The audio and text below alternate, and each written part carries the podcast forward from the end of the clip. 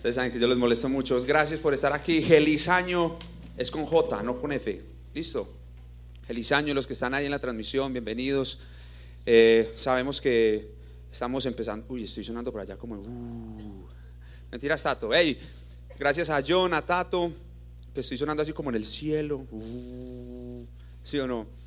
Ellos están en la cabina de transmisión, de verdad que les queremos honrar. ¿Qué tal si les damos un aplauso a ellos? Están manejando absolutamente todo. Les amamos, les amamos con todo el amor. Antes de empezar, quiero leerles algo que el Señor me regaló eh, esta semana.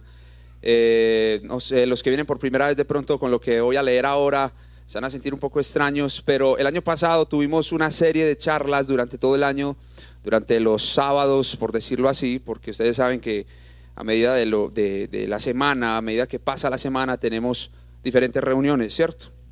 Entonces, yo traté de recopilar, de recopilar esos nombres, ahí se los van a mostrar en pantalla, creo que ahí les van a mostrar en pantalla una diapositiva que tiene como excelente esos nombres, vean, el cielo, en el cielo los nombres de Jesús. Pero eh, traté de recopilar los nombres de, las prédicas que tuvimos durante todo el año que dieron eh, el pastor Pablo y Dani, ¿cierto? Y en algunas ocasiones que pude acompañarlos. Entonces quiero que pongan mucha atención en lo que está ahí. Resaltado en negrilla, bueno, si se nota pues, pero bien tato, bien. resaltado en negrilla está el nombre de la prédica. Listo, esto fue lo que el Señor me, me mostró a lo largo que pudimos mirar en el año. Listo, dice, mira hacia arriba con total libertad. Un nuevo comienzo en acción de gracias vale la pena. De repente, el año pasado llegaron sucesos que te hicieron recordar que se trata de su voluntad. Le dijimos sí a la vida creyendo en tres palabras, paz, bondad y amor. Pensamos que estábamos eliminados de la economía trascendental de Dios, que estábamos perturbados, pero llegó Dios para recordarnos que somos redimidos y perdonados para perdonar. Dios, moldeable hiciste nuestro espíritu para ser parte de una iglesia no perfecta, pero con cada uno de sus miembros transformados en acción de gracias conociendo el corazón del Padre, nos dijiste individualmente y al oído, sé diferente, porque pueden llegar emociones, sálvese quien pueda, en medio de las elecciones que nos llevan a estar entre las llamas. Colocando piedras donde ya no hay más, aprendimos que tú eres el único fundamento y que nadie puede poner otro. ¡Qué vuelta! ¿Cuál? ¿Quién sería el de ese nombre, cierto? ¿Cuál es el principal objeto de tu alegría? No hay mayor alegría que reflejar la paternidad de Dios. Pilas donde pisas. Puedes volver tu alma como la prisión de Alcatraz. Y estando allí, podrás cuestionar si hablamos o comemos. De lo que sí debes estar seguro es que desde lugares celestiales te dirán que no le pongas techo a tu bendición. Cuando agrandas al hombre y empequeñeces a Dios, no queda otro remedio que aprender a crecer en el temor de Dios y en acción de gracias. Así tu objetivo estará encaminado hacia el monte de la revelación. Dios, más que sexo, nos diste nos distes para disfrutarnos como seres humanos en el vínculo amoroso del matrimonio, para así valorar la familia hasta el fin y juntos construyendo el bien común en acción de gracias. Alza tus ojos e identifica la falsa espiritualidad, porque el siervo que adora conserva detalles preciosos que siembran bonitos valores para comprender que no es como empiezas, sino como terminas. Déjalo actuar y vive el cristianismo verdadero para que cuando te pregunten, ¿dónde está tu esperanza? Respondas sin titubear que no es en una noche navideña, sino cuando conoces la Navidad, el verdadero secreto de la natividad, al que nació, creció, murió, resucitó y regresará por nosotros. Amén. Amén, amén. Entonces, ¿a quién le habló Dios el año pasado? Amén. Al que no le habló, tranquilo. Seguramente no lo escuchaste.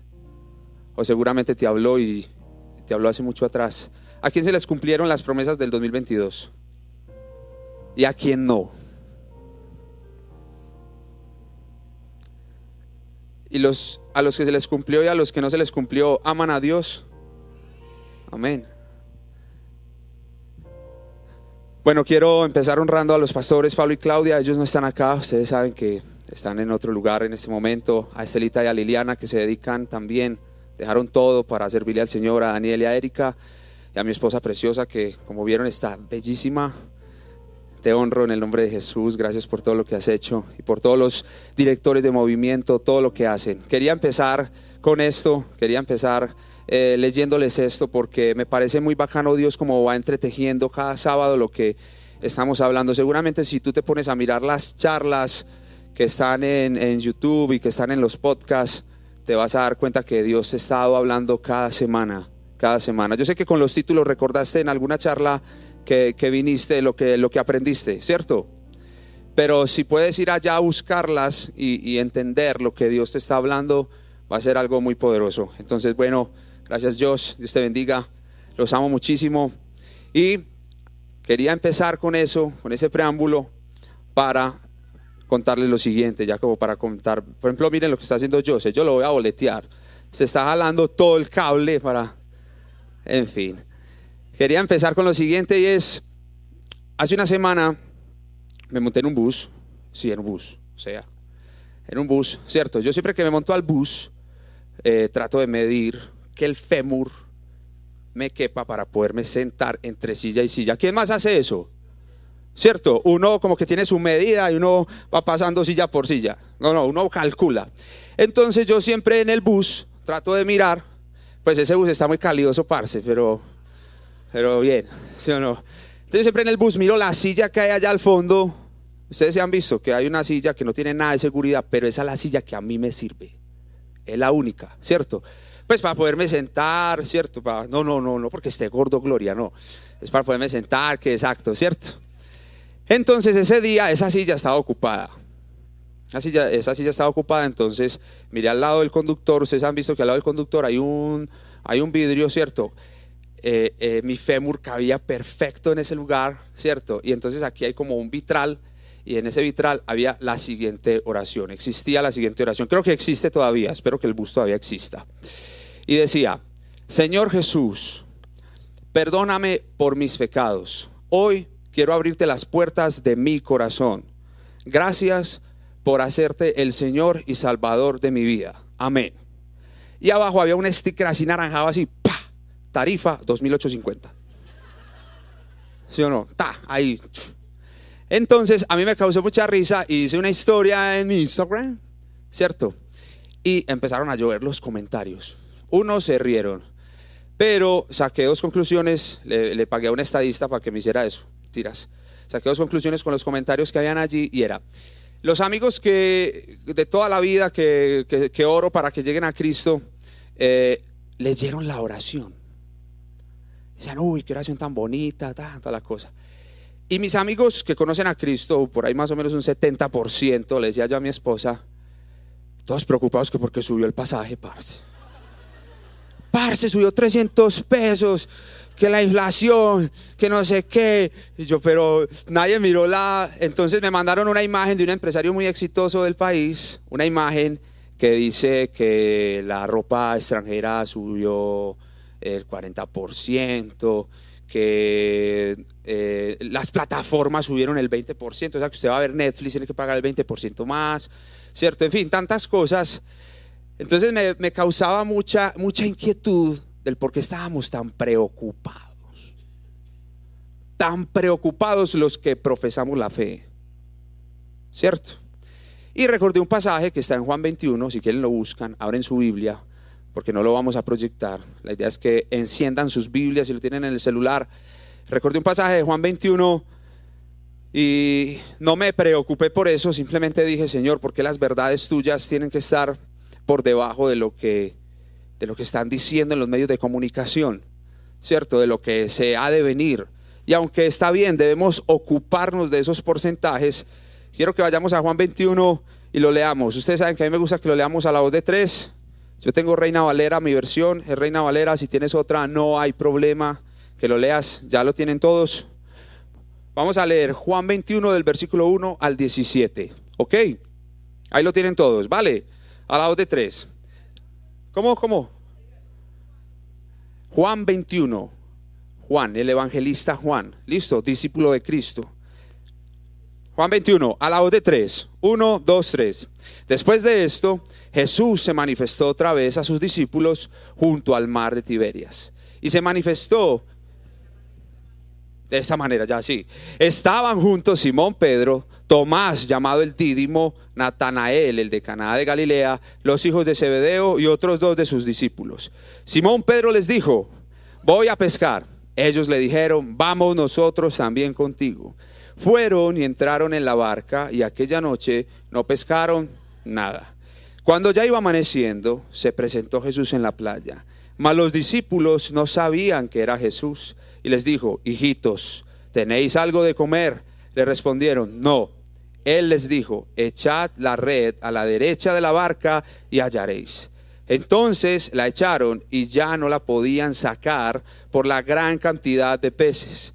Entonces aquel discípulo a quien Jesús amaba dijo a Pedro, Él es el Señor, Simón Pedro. Cuando oyó que era el Señor, se ciñó la ropa porque se había despojado de ella y se echó al mar. Y los otros discípulos vinieron con la barca, arrastrando la red de peces, pues no distaban de tierra, sino como doscientos codos. Al descender a tierra, vinieron brasas, vieron, vieron brasas puestas y un pez encima de ellas y pan. Versículo 10 a la voz de tres. Uno, dos, tres. Jesús les dijo, traed los peces que acabáis de pescar. Subió Simón Pedro y sacó la red a tierra llena de grandes peces 153. Y aun siendo tantos, la red no se rompió. Les dijo Jesús, venid, comed. Y ninguno de los discípulos se atrevía a preguntarle, ¿tú quién eres? sabiendo que era el Señor. Vino pues Jesús y tomó el pan y les dio, y asimismo del pescado. Esta era ya la tercera vez que Jesús se manifestaba a sus discípulos después de haber resucitado de los muertos. Versículo 15. Cuando hubieron comido, Jesús dijo a Simón Pedro, Simón, hijo de Jonás, ¿me amas más que estos? Le respondió, sí, Señor, tú sabes que te amo. Él le dijo, apacienta mis corderos. Volvió a decirle la segunda vez, Simón, hijo de Jonás, ¿me amas? Pedro le respondió, sí, Señor, tú sabes que te amo. Le dijo, pastorea mis ovejas. le dijo la tercera vez, Simón, hijo de Jonás, ¿me amas? Pedro se entristeció de que se le dijese la tercera vez, ¿me amas? Y le respondió, Señor, tú lo sabes todo, tú sabes que te amo. Jesús le dijo, apacienta mis ovejas. ¿Quiénes habían leído ya ese pasaje? Miren, Pedro y los otros seis habían caminado con Jesús cuántos años? Tres años. Y si ustedes leen unos capítulos más atrás, dice que Jesús ya se les había aparecido a ellos cuando resucitó. ¿Ok? ¿Y ellos qué estaban haciendo? Estaban volviendo a ser de donde Jesús los había sacado hacía tres años y les había enseñado a vivir por fe. ¿Ok? Estamos, hasta ahí estamos. Estamos de acuerdo en que los apóstoles creyeron en que Jesús era el Mesías solo hasta que Él resucitó. ¿Ok? Porque cuando Él fue a la cruz, solo uno de los doce lo acompañó porque los otros estaban muertos del susto, escondidos. En ese momento no creían que Jesús era el Mesías. ¿Y por qué se comprueba que ellos creen que Jesús era el Mesías cuando resucita? Porque después de que Él resucita, todos esos que estuvieron escondidos fueron y dieron su vida por Él. Y si ustedes leen la historia, se van a dar cuenta que esos doce, menos Juan, tuvieron una muerte muy hermosa, con mucho cariño. La pueden consultar. Hasta ahí estamos ok, ¿cierto? Entonces, la pregunta es, a quienes no nos cumplió Dios las promesas del 2022, a quien no nos cumplió, estamos volviendo de donde nos sacó. O sea, si Cristo no te cumple lo que Él lo que Él te dijo, vas a volver hacia de donde Él te sacó. Miren, Pedro y los otros seis no estaban, no estaban preocupados porque las túnicas extranjeras iban a subir el 40%. Ellos no estaban preocupados por eso. No estaban preocupados porque el pescado enlatado iba a, iba a tener más arancel. Entiéndame lo que quiero decir. Lo que quiero decir es, eh, está bien que nos ocupemos de eso, está bien, Pero está mal que eso esté por encima de lo que Cristo ya te prometió a ti. Si Cristo no te ha dado una promesa, pídesela en este momento. Pídele, Señor, necesito una promesa tuya porque necesito caminar en ella. Ellos estuvieron con él tres años, viendo levantar cojos, viendo cómo le daba vista a los ciegos, viendo tantas cosas. Y nosotros estábamos preocupados en las redes sociales porque las plataformas digitales iban a subir un 20%. Miren, diciembre es un mes lindo, pero ¿sabe cuál es el peligro de diciembre? A mí me encanta diciembre. Me celebran el cumpleaños todo el mes. Es una nota, ¿cierto? Por donde no hay luces. Pero ¿cuál es el peligro de diciembre? Que entre tanto regalo, entre tantas luces, se nos olvida los milagros que Él ya hizo. Entre tantas cosas por hacer en diciembre. Miren, nosotros apenas estamos percibiendo que la gente está llegando de vacaciones. ¿Está bien vacacionar? Claro que sí. Está bien, hay que descansar. ¿cierto? Pero esta época del año y febrero es la época en donde más depresión se puede recibir, donde más tragos amargos ha recibido la gente. Porque diciembre es hermoso, me encanta. Ustedes ven que la sede la ponen pues, de, por cierto, gracias por venir a desarmar la Navidad. Cierro comillas, es tan horrible. En fin, pero a lo que digo es, diciembre no te puede distraer de las promesas que ya Dios te dio. ¿O cuántas promesas Dios te dio en diciembre? Sinceramente, no tienen que alzar la mano. ¿Quiénes abrieron la Biblia en diciembre? No tienen que alzar la mano chicaneros. ¿Cierto? ¿Por qué se los digo? Porque Él está ahí esperando la cita. Todos los días en la mañana. Todos los días en la mañana. Todos los días en la mañana. Miren.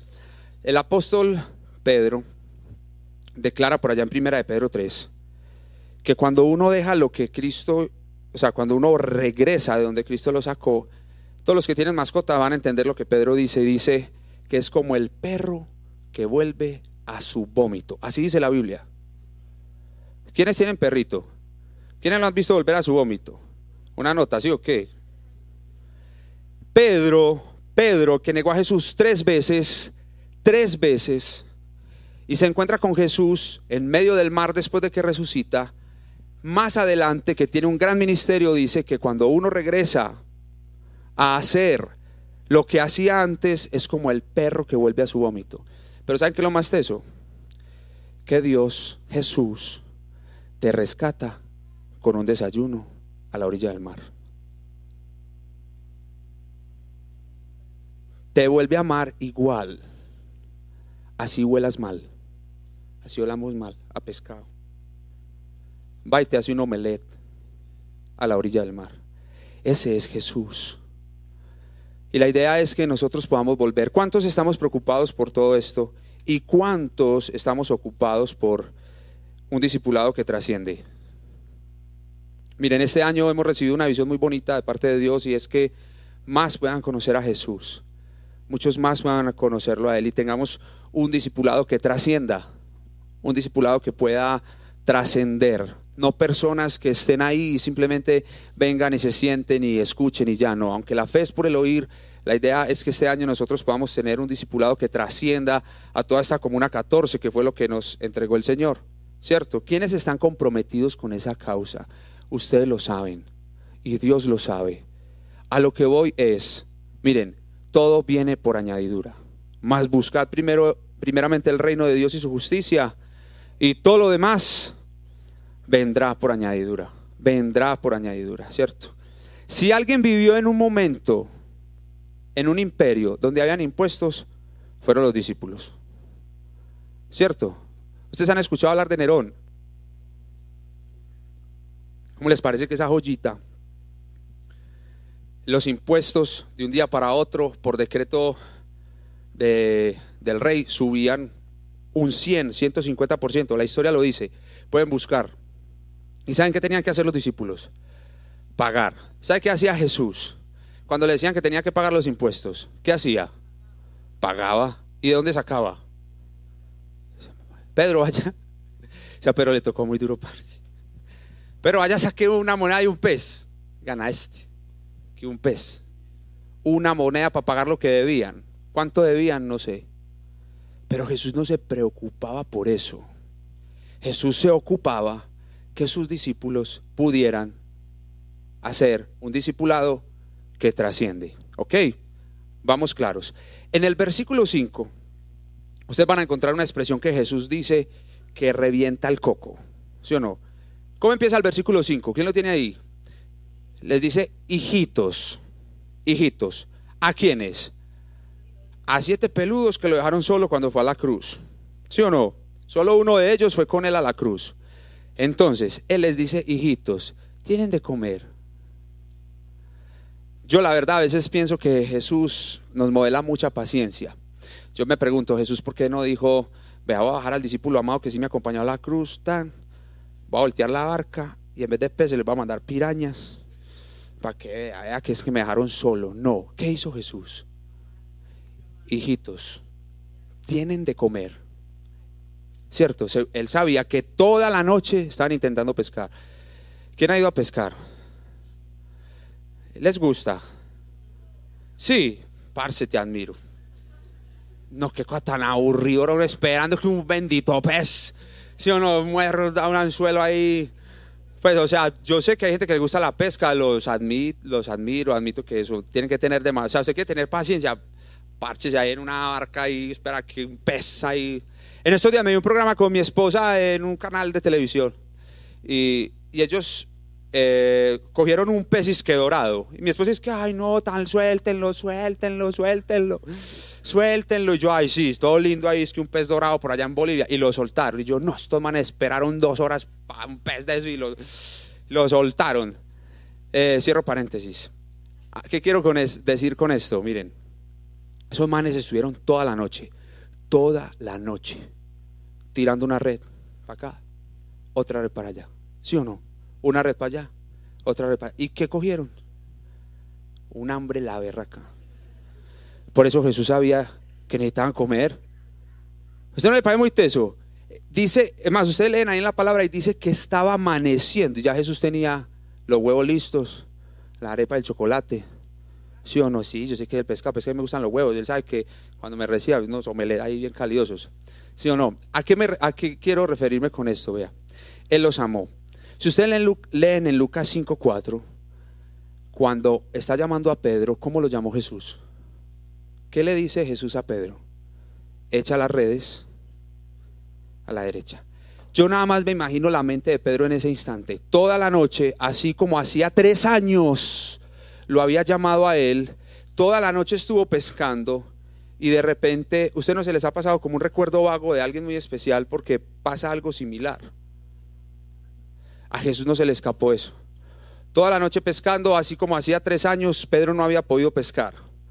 Y luego de tres años, cuando Cristo resucitado aparece, le dice a Jesús, él le dice a Pedro, Pedro, echa las redes. En la ocasión primera las redes se rompieron. En esta ocasión no se rompieron. Y en la ocasión segunda dice que Pedro estaba sin túnica. En esta versión da a entender que está como Dios lo mandó al mundo, pero no dice que Jesús, que Pedro estaba sin su túnica, ¿cierto? Con la que visten los judíos, con la que visten los judíos. Así estaba Pedro. ¿Y qué dice Pedro? Que se puso su traje y se fue para que Jesús no lo fuera a ver en boxer ahí, ¿sí o no? Toda la cosa. ¿A qué quiero llegar con esto? La pregunta es la siguiente. ¿Tú sientes a Dios todos los días? Yo no. Perdónenme, pero yo a veces no siento a Dios hay momentos en los que, Señor, no te siento. ¿Dónde estás? No sé si yo sea el único, pero hay días en que yo no siento a Dios. Y eso le pasó a esos siete peludos allá. Se pasaron tres años con un hombre que hizo muchos milagros, pero que de un momento a otro no estaba no estaba. ¿Qué sensación tenían ellos? Tres años con alguien que les, les enseñó a multiplicar los peces. Cinco mil. En dos ocasiones lo multiplicaron y de un momento a otro no estaba. Yo no sé si a ustedes les ha pasado, pero a mí en ocasiones me ha pasado que yo no, no siento a Dios. Y por eso esto no se trata de sentimientos. Esto se trata de que su palabra lo dice. Está escrito. Si nos basamos en sentimientos, seguramente hoy esto va a ser una emoción más. Una canción más va a ser una emoción más. Un encuentro con Jesús va a ser una emoción más. Pero como somos tan volátiles, si no nos basamos en que está escrito y que no es por lo que sintamos, créanme que nos va a pasar lo que le pasó a Pedro y a los muchachos. Pero les dijo, vamos a volver a pescar, volvamos a la vida pasada, volvamos a lo que hacíamos, porque hermano, esta vaina se acabó. ¿Y sabe qué vamos a hacer todos? Vamos a volver a lo mismo. Pero van a haber momentos en los que nosotros no vamos a sentir a Dios. ¿Cuántos se han pasado toda una noche cuidando a alguien en un hospital? Saben que las oraciones más sinceras no se hacen en la iglesia. No estoy diciendo que son oraciones mentirosas, pero las más sinceras se hacen en un hospital o en un cementerio. Ustedes quieren ir a un hospital y ver a alguien que esté esperando a que su familiar parta al reino de los cielos. Vayan para que miren una Yo he visto ateos convertirse en un hospital pidiéndole a Dios que se levante su familiar de la cama. Estos peludos saben que en pandemia hicimos algo que, que nos mandó a hacer y, y, nos criticaron, nos juzgaron, nos señalaron que porque abrazábamos, que porque nos metíamos a las UCI y toda la cosa. Uno de ellos un día me dijo, parce, si morimos, morimos haciendo su voluntad. Gracias a Dios estamos vivos. Porque Dios sabía que yo decía, Señor, que no nos dé nada, que no nos dé nada. Pero de un momento a otro orábamos. Sé que el Señor hizo muchos milagros. Ustedes saben de lo que les estoy hablando. La pregunta es, ¿queremos volver a eso? A estar preocupados por 300 pesos que subió el pasaje. 300. Yo me acuerdo cuando yo estaba chiquito que pagaba 250. Con un billete de 200, decía 200 pesos oro. ¿Se acuerdan? Era una nota. ¿Qué nota? ¿Y sabe qué? y ahora 300 pesos, ya casi 3 mil, en fin. Pero ¿saben qué? Si ustedes buscan el reino de Dios y su justicia, todo lo demás, todo lo demás vendrá por añadidura. Todo lo demás vendrá por añadidura. Miren, Jesús hizo tres cosas que caracterizan a alguien que verdaderamente ama su propósito. Si tú no encuentras propósito en la vida, por favor, pon atención a lo que te voy a decir, porque tú no estás aquí por simple casualidad. Y Pedro y los muchachos tampoco estuvieron ahí por simple casualidad. Y siempre me he preguntado, Jesús, ¿por qué escogió esa época para venir? En la época donde más tiranía había en un imperio romano, donde hablar de contra el sistema religioso de la ocasión era lo más peligroso que había. ¿Por qué Jesús no escogió esta época que habían baños, parce? Pues, cierto. O sea, donde había tanta opresión, el circo romano, después de Jesús, a causa de Cristo se hizo el circo romano. Ustedes saben que el circo romano se hizo porque los seguidores de Jesús estaban expandiendo el Evangelio. Y se hizo para que en ese circo esos leones pudieran tener carnita humana. ¿Cierto? Si saben eso, pues bueno, consulten. El circo, cuando vayan a Roma y vean el circo romano, oren por todos los cristianos que murieron allí porque para eso se construyó. Y por eso se llamaba circo. Pero Jesús escogió esa época donde más impuestos había, donde más opresión había, donde más persecución había, y Jesús no se quejó. Jesús les demostró tres cosas y quiero que pongamos mucha atención en eso. Primero, los llamó con amor. ¿Qué les dijo? Hijitos. Después los proveyó. Les dijo, muchachos, están embalados porque necesitan peces para pagar los impuestos. Tírelo, tírela otra vez. Toda la noche tiraron la red y él vuelve y les dice, tiren la red. Pero esta vez ellos no titubearon en tirarla porque ya sabían que hacía tres años él les había dicho algo. Los proveyó, los amó, los proveyó. Y la tercera me encanta, me encanta. Los alimentó. Comida ¿A quién le gusta? No le gusta comer. Yo me alegre por eso, ¿sí o no? Miren, nosotros en la iglesia tenemos algo que se llama células. ¿Quiénes están en célula? ¿Cierto? Son hombres con hombres, mujeres con mujeres, no viceversa. Y en las células estudiamos la palabra de Dios en la semana. Y durante la semana, eh, los lunes está eh, Carlos y con hombres de verdad, eh, los martes está Gastón y Consuelo con mujeres sabias, los miércoles está ese con mujeres sabias, ¿cómo le parece? Con parejas, con parejas, gracias. Los miércoles está Luis Fernando Rico con Líder Impact, las seis y media. Al mediodía está Estelita con el PEC Express. Por la noche están Pachi y Yomi con el PEC de la noche. Los jueves están la líder Claudia, Glorita, Mónica, en fin, con mujeres sabias en la mañana. Los jueves en la noche está esa negrita preciosa que está ahorita por acá modelando y yo al frente y con otro equipo hermoso al frente de los jóvenes en Vida de Impacto. Los viernes están Erika y Daniel con Vida Estudiantil. Los sábados, como ya saben, estamos acá y están los maestros. Y los martes en la mañana hay un movimiento que se llama, eh, decir este carambolos y capullos, ¿cómo le parece? Dos rayitas, ¿cierto? Que es para los niños más pequeñitos. Pregunta, ¿hemos sido señalados de activismo? Muchas veces. Toda la semana la iglesia ha estado abierta. Entonces, muchos pueden pensar que estamos llenos de activismo. Pero ¿por qué creen que la iglesia está abierta toda la semana? Para que nadie diga que el que resucitó lo volvió a mandar a pescar o a estar preocupado por el pasaje. Para eso está abierta toda la semana. Y nadie puede decir que esa puerta está cerrada. Porque si tú y yo estamos mal, hay una iglesia que está pensando abrir 24 horas para que todos los que están alrededor pensando en quitarse la vida, o estar tristes, o abandonar sus hogares, o divorciarse, o maltratar a los demás, puedan venir a este lugar y orar.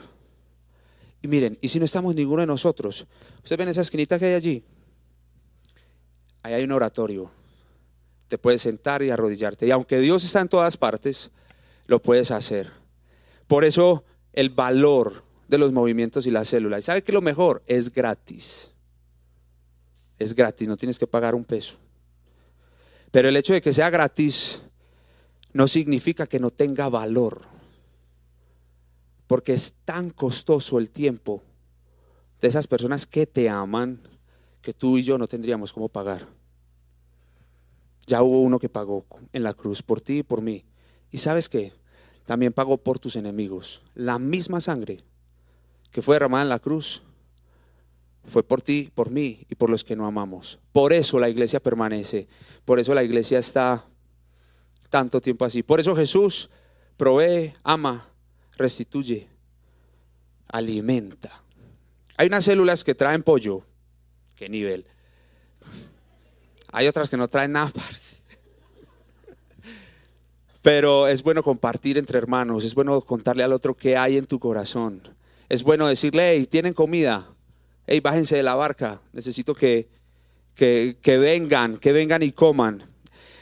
Jesús restituye a Pedro después de, haberlo amado, mientras le pido a Dios, a Dios que, que venga a ese lugar. Quiero que oremos conforme a esto.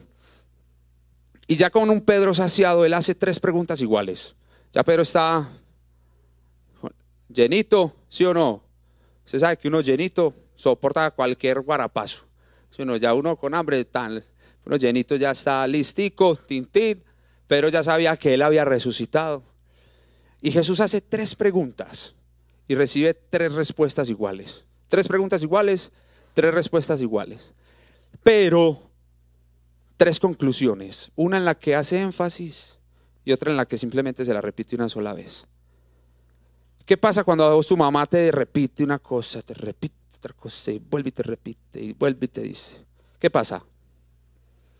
Usted se desespera, usted dice, ay, tan linda mi mamá que me dijo tres veces lo mismo. ¿Sí o no? Tres veces. Por eso en la tercera vez, Pedro dice que no, parce, como volví me prego. O sea, le dice, escudriña mi corazón, mira mi corazón, mírame, mírame y tú que conoces el corazón, date cuenta que en mí no hay engaño, yo te amo. Pero Jesús se daba cuenta que Pedro lo había negado tres veces. ¿cierto? y Jesús lo tenía que restituir tres veces. Tres veces, Pedro, ¿me amas? Pedro, ¿me amas? Pedro, ¿me amas? Y él le dice, apacienta mis corderos. Y luego le dice, pastorea mis ovejas. Apacentar es alimentar. Apacentar, alimenta mis corderos. No solo de pan vivirá el hombre, sino de toda palabra de Dios. Alimenta. Tú me amas, alimenta. Tú amas a Dios, alimenta a los tuyos. No proveas el hogar solamente con dinero, sino con la palabra de Dios. Apacienta tu hogar. Aliméntalo. Y luego le dice pastorea. Y pastorear es cuidar. Cuida mis ovejas, las mías te las entrego. Qué responsabilidad. Pero miren, Jesús es tan hermoso, no tuve en cuenta que lo negó tres veces. No tuve en cuenta que, que volvió a su vómito. Y le dice, ¿sabes qué? Yo no tengo en cuenta tu pecado. Yo no tengo en cuenta tu pasado. Apacienta a los que yo amo. Lo más preciado que tengo. Cuídalos y alimentalos. Si ustedes siguen leyendo la Biblia, se van a dar cuenta lo que hizo Pedro. Tres mil. Tres mil. Y no tenía un micrófono como estos.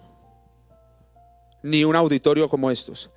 Tres mil conocieron a Jesús. Cuando Pedro decidió entender que ya no era un pescador natural, sino un pescador de hombres. Los validó, los afirmó en la tarea delegada a cumplir una tarea que solo Él podía hacer, que solo Jesús podía hacer, y es el amor de Él. Y saben que no le habló de los impuestos y seguramente esos peces los vendieron para poder pagar lo que tenían que pagar. Lo que estoy tratando de decirles, iglesia, es no se preocupen. No se preocupen. Miren, en esos días hablaba con un amigo que tiene unos hoteles y él me decía, la gente no quiere trabajar. La gente no quiere trabajar. Yo he hablado con muchos, con muchos y tal, no quiere trabajar. Él es un hombre de Dios, él es alguien muy especial. Y él me decía, no sé qué hacer, tal cosa. ¿Qué hay que hacer? Orar. Orar. Yo a ustedes siempre les he contado un ejemplo y es, nosotros pusimos un bajo negro, todo feo, todo no como este que esté muy lindo, ¿cierto? Todo desbaratado un día porque necesitamos un bajista. Y uno puede llamar bajistas o no. Se puede llamar bajista, contratarlo, cuánto vale, toda la cosa. Y alguien me enseñó y me dijo, vas a poner ese bajo ahí, lo vas a mandar a arreglar. Lo arreglamos para nada, por cierto. Porque ahí no con bajo incluido. Y pusimos ese bajo ahí y empezamos a orar. Señor, necesitamos un bajista. Pero un bajista que te ame. Que te ame. Un bajista que te ame. Tum, tum, tum. Miren, ese bajista tuvo que pasar por la Guajira por la frontera, venir hasta esta ciudad, bajarse de su estatus de odontólogo a vender sin cara en el metro. Hermano, te amo, hermano. Gracias por estar acá. Y llegó a esta iglesia y le dijo a su esposa, mira, si no encontramos iglesia primero, no podemos buscar empleo. Porque si buscamos empleo, Vamos a volver a ese vómito. Y primero yo tengo que proveer el hogar con la palabra de Dios.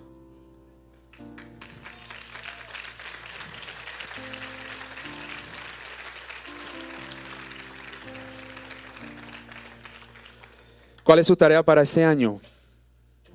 ¿En quién estás buscando la validación? ¿En quién? ¿Qué estás esperando para abrir la palabra de Dios? ¿Cuál es tu tarea? alimentar y cuidar a otros. A otros, independientemente de los que estén a tu lado. Quiero terminar con lo siguiente para que los muchachos puedan venir a ese lugar. Hace poco me contaron una historia, tuve que buscarla para saber si había, había pasado en la vida real. Es en un país de Europa, no, es, algo como muy anecdótico. Eh, de hecho, no, no encontré bien quién era el escritor, pero están lo pueden buscar y encontrar. Se trata de lo siguiente, miren, un hombre muy rico que, coleccionaba pinturas, coleccionaba pinturas, Picassos, Van Gogh, todos los que saben de arte saben de lo que estoy hablando. Yo no sé mucho de arte. Y dicen que su hijo, su único hijo, estaba listo para la guerra de Vietnam. Su hijo parte a la, guerra de Vietnam. Ellos están allí eh, seis meses y le llegan con la noticia y le dicen a, este señor que ya había enviudado que su único hijo había muerto en la guerra. Dicen que él muy deprimido y todo, con su, en su casa llena de, cuadros de, artistas muy famosos. Eh, a los meses siente que tocan su puerta. Estoy tratando de resumir lo que más puedo, lo que la historia que me contaron, que es verídica, la pueden verificar. Eh, dice que llegó ese un joven soldado y le dijo, Señor, mire, eh, su hijo, mientras me estaba cargando a mí que estaba herido, le entró una bala en el pecho y murió instantáneamente. Pero como él siempre me hablaba de usted y a mí me gusta pintar, yo días anteriores había comenzado a pintar este cuadro para usted. Y dicen que él abrió el cuadro y vio que era la mirada de su hijo. Que no estaba tan, tan, tan especialmente hecho porque era un novato en la pintura, pero que era la mirada de su hijo. Y él dice que lo mandó a marcar y lo puso encima de la chimenea. Y era el cuadro más importante y su casa se volvió un museo. Y en fin, por todas partes eh, iban a visitar y lo primero que enseñaba era el cuadro de su hijo. Para resumirles, el Señor murió. Entonces, como no habían herederos, ¿qué tenían que hacer con todas las pinturas? Subastarla, ¿cierto? Viajaron de todo el mundo, de todos los lugares que uno puede imaginar, a comprar los Van Gogh, los Picasso, los Rafael, menos el cuadro del hijo, porque era de un pintor que nadie conocía y además no estaba tan bien hecho. Pero el subastador empezó a decir, ¿quién da 100 dólares por el cuadro del hijo? Y todos empezaron a decirle que no les interesaba el cuadro del hijo, que por favor pasaran a los otros cuadros. Qué pena con ustedes, pero ¿quién da 100 dólares por el cuadro del hijo? 200 dólares por el cuadro del hijo. ¿Quién lo da? No venimos por ese cuadro, venimos, ustedes imaginarán la trifulca si hubiera sido aquí en Antioquia como hubiera armado esa vaina. ¿Sí o qué? El caso es que por allá un señor alza la mano, cuenta la historia que alza la mano y dice, vea, yo no tengo 100 dólares, yo tengo 10 dólares, es lo único que tengo. Yo soy el jardinero de esta casa, me quedé sin empleo y conocí a la señora, conocí al hijo y conocí al señor. Y lo único que tengo es 10 dólares, véndanme el cuadro. Subastado a la una, a las dos, a las tres. Se acabó la subasta. ¿Cómo así? Pero les dije que si hubiera sido aquí, hubiera sido una cosa de locos. ¿Cómo así que se acabó la subasta? Sí, miren, vea. No me era permitido decir esta cláusula del testamento, pero el testamento dice que el que compre el cuadro del hijo se queda con todo. El que tiene al hijo lo tiene todo. Amén.